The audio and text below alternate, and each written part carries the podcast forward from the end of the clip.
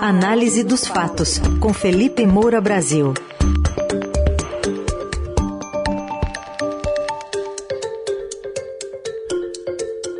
De olho nessa, nesses último, últimos momentos da campanha eleitoral, com o debate que foi realizado ontem pela TV Globo e as últimas estratégias dos candidatos. Felipe, bom dia. Salve, salve, Raizen, Carol, equipe da Eldorado FM, melhores ouvintes, sempre um prazer falar com vocês. Estou um zumbi, porque esse debate acabou duas horas da manhã, que coisa. É, pois é, a gente tem que ter estratégia para assistir. Eu fui dormir cedo e acordei de madrugada para para assistir. Não sei se foi a melhor coisa, mas enfim, o streaming tá aí para isso. Ô, Felipe, queria te ouvir um pouco sobre uma avaliação, se esse debate, por exemplo, definiu se a eleição acaba ou não no primeiro turno, se alguém sobreviveu, já que vitória mesmo, acho que é difícil dar. Pois é, cara, o debate não definiu. Não dá para saber ainda se vai ter segundo turno ou se não vai. A gente viu nas últimas pesquisas o Lula aparecer com 50% dos votos válidos, 50, pouquinho, às vezes 50 cravado é, como foi na Quest, como foi no, no Datafolha, é, e, e, não houve é, esse é, um episódio específico que fizesse um dos dois, né, Lula e Bolsonaro, sobressair. É, houve muito embate, muita beligerância, muita belicosidade aqueles direitos de resposta sucessiva, foram 10 ao longo do debate, mas no primeiro bloco Lula e Bolsonaro tiveram vários direitos de resposta, é, um falando sobre o outro, é, com é, ofensa à honra, como é considerado pela regra de debate. E o Lula e o Bolsonaro eles dizem muito mais verdades um sobre o outro do que sobre si próprios. É claro que, é, mesmo assim, volta e meia tem um exagero de, de ambas as partes mas eles são muito mais é, ensaboados sobre a própria história, o histórico dos seus atos, é, do que quando estão falando sobre o outro, que aí eles falam coisas que realmente correspondem à realidade. Mas nesses primeiros embates, o Bolsonaro ele se mostrou um pouco mais é, raivoso, vamos dizer assim, um pouco mais a, abaixo ali no tom já que ele está em segundo lugar, já que ele partiu por tudo ou nada, já que Carlos Bolsonaro estava ali é, orientando, quer dizer, não foi só a chamada ala política que orientou o Bolsonaro, a chamada ala ideológica estava é, lá para orientar o, o, o, ataque mais, é, mais duro, mas não necessariamente capaz é, de absorver votos de indecisos. E aí entrou a Simone Tebet. A Simone Tebet lamentou que o debate tenha se tornado uma disputa de quem roubou mais. E isso foi um, uma entrada assim que destoou em relação àquilo que os dois estavam fazendo. Ela criticou o Bolsonaro por perguntar a ela, não ao Lula, sobre a morte do Celso Daniel, o ex-prefeito de Santo André assassinado, é, e preferiu falar dos problemas do Brasil real, como ela mencionou, como a fome que o presidente fingia não existir. Lembrando que teve uma declaração recente do Bolsonaro dizendo que não existia mais de é, gente é, pedindo pão.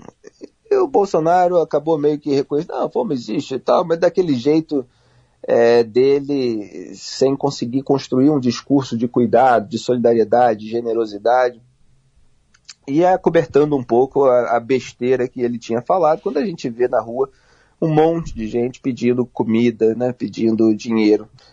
A Soraya Tronic comentou aquele embate inicial do Lula e do Bolsonaro, dizendo assim: enquanto eles brigam, nos distraindo, a boiada passa, o Brasil passa fome e ainda encara, encara escândalos de corrupção. Ela, ela se referiu aos escândalos de corrupção da época do PT, falou que a corrupção continua no governo Bolsonaro e o Lula, por incrível que pareça, disse que o combate à corrupção deu certo. É uma frase meio esquisita vinda do Lula, porque a gente vive no país da impunidade. É, ele, inclusive, é, é, é símbolo disso.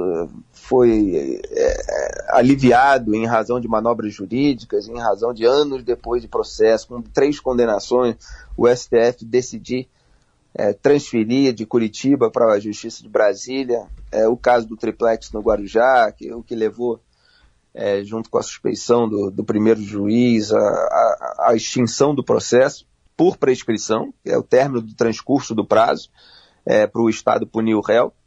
É, o Bolsonaro acusou o Lula de uso eleitoreiro do Bolsa Família, hoje transformado no Auxílio Brasil, turbinado às vésperas da eleição pela PEC do desespero aprovada no Congresso. É, então o Bolsonaro acusou o Lula do que também tentou fazer, é, a diferença é que o Bolsonaro não conseguiu capitalizar é, esse uso eleitoreiro, porque ele não tem um discurso para a população de baixa renda, até dois salários mínimos. Então o Lula ainda está ganhando dele nesse segmento do eleitorado de uma maneira avassaladora. É, e teve os confrontos, né? houve os confrontos entre a Soraya Tronic e o padre Kelman.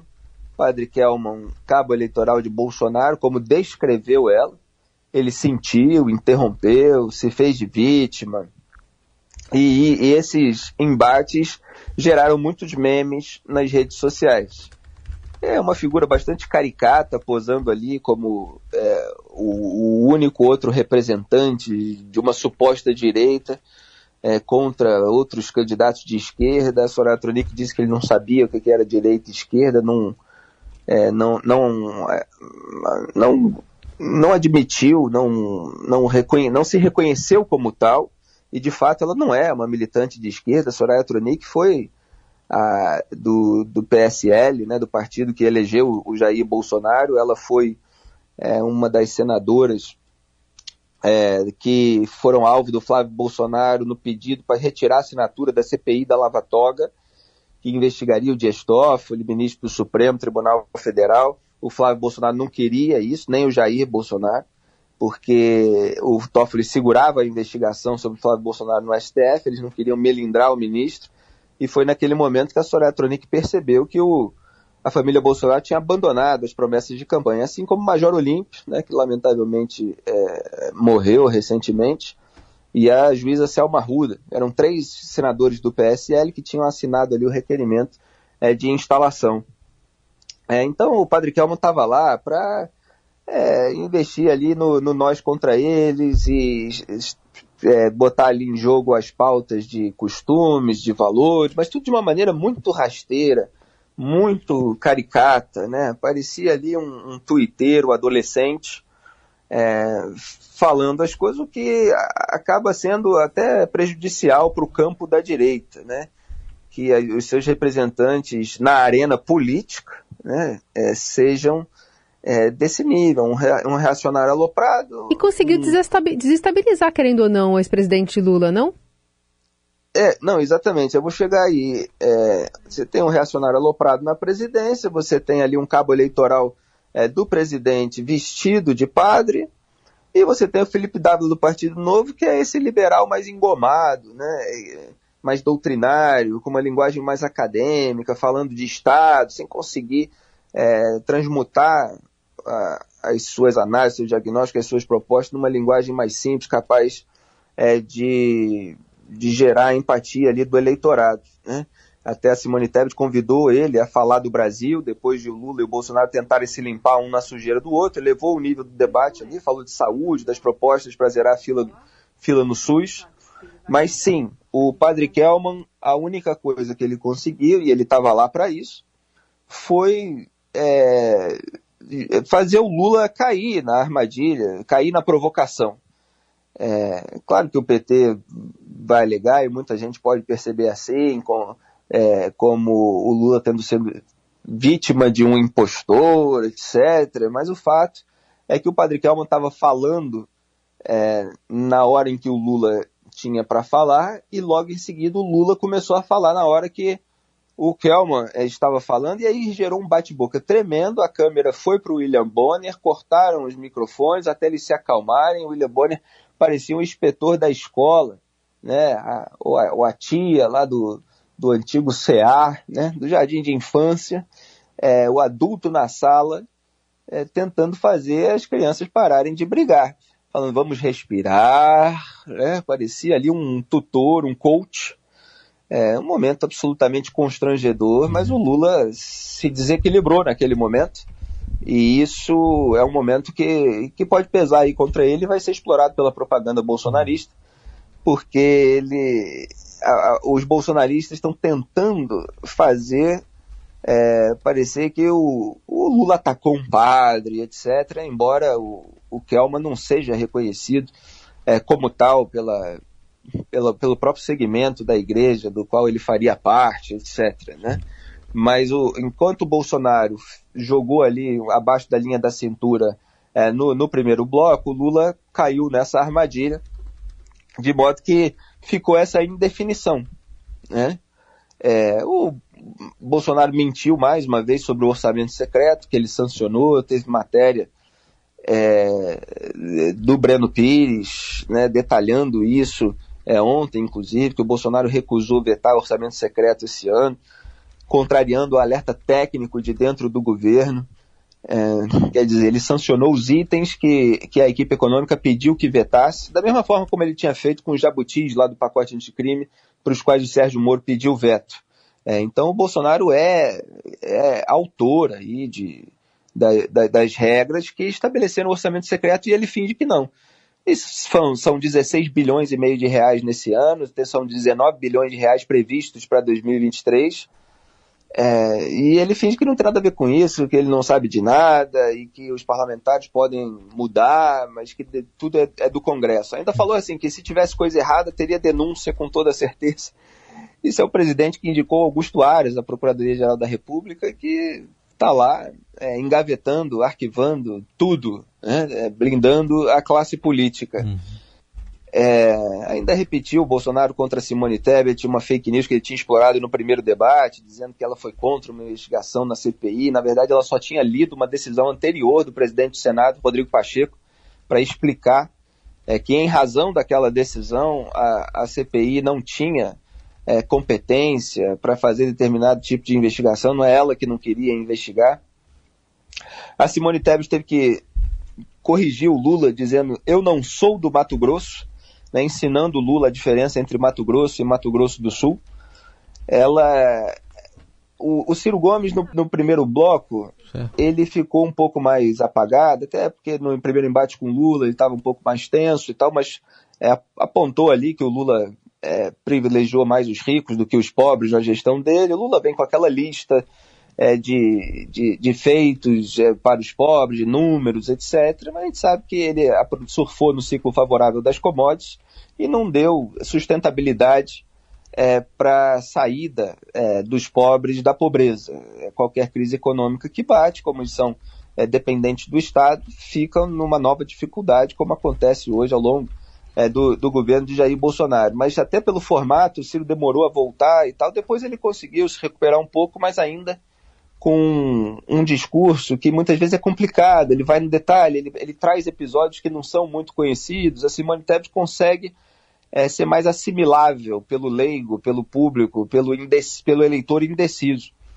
É, em uma hora da manhã, Simone Tebet confrontou o Lula, apontando semelhanças com Bolsonaro principalmente nos gastos públicos, na corrupção, nas privatizações que não ocorreram, dizendo que vai fazer diferente, que vai dar transparência na destinação do dinheiro público, colocar as pessoas em primeiro lugar. Então, assim, a, Simone, a Soraya Tronic, claro, sempre gerando memes, com frases hilariantes, engraçadas, etc. Agora, a Simone Tebet foi a, a que teve melhor, a, a, a candidatura, né, ela foi a, a pessoa que teve o melhor desempenho nos três debates de TV. É claro que o Lula tem um recall, foi presidente da República, tem uma máquina de propaganda a serviço dele. O Bolsonaro é presidente, tem a máquina pública, tem a máquina de propaganda. É, existe uma polarização carregada de paixões políticas que fazem as pessoas ficarem cegas voluntariamente a sujeira dos membros de cada um desses grupos. A candidatura da Simone Tebet é tardia, mas num país normal ela teria saído desse debate direto para o segundo turno, porque é um embate absolutamente rasteiro, circense, entre dois candidatos cheios de telhados de vidro, um falando várias verdades a respeito do outro, entre exageros, evidentemente, e agressões e ofensas, e ela muito habilidosa. Né? Quando ela foi questionada pelo Bolsonaro sobre o assassinato de Celso Daniel, só para concluir, ela, ela criticou o Bolsonaro por não fazer aquela pergunta diretamente para o Lula. E aquilo que ela falou no começo do debate acabou se tornando ainda mais forte memorável ao longo do debate, porque o Bolsonaro teve oportunidade para confrontar o Lula diretamente, para chamá-lo, para escolher o Lula, já que os dois candidatos iam ali para frente, para o púlpito, é, para se questionarem. E ele escolheu o Padre Kelmo. O Padre Kelmo, que foi chamado de Padre Kelson, Padre isso, Padre aquilo, é, candidato padre pela Soraya Tronic, é, que estava ali de linha auxiliar do Bolsonaro. Então, assim, o Bolsonaro não teve essa coragem de confrontar diretamente, foi uma estratégia estabelecida e a Simone nomeou isso é, logo no começo.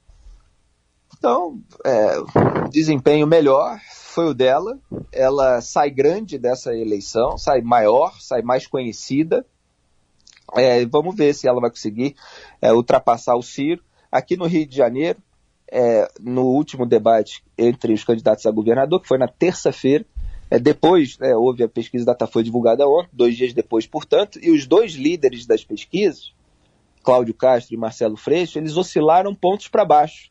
Quem, sumiu, quem subiu foi justamente Rodrigo Neves do PDT, é, PDT do Ciro Gomes, né? É, subiu um pontinho, e o Paulo Ganimi é, do Partido Novo, que subiu dois pontinhos. Quer dizer, o debate acabou fazendo os dois líderes oscilarem para baixo.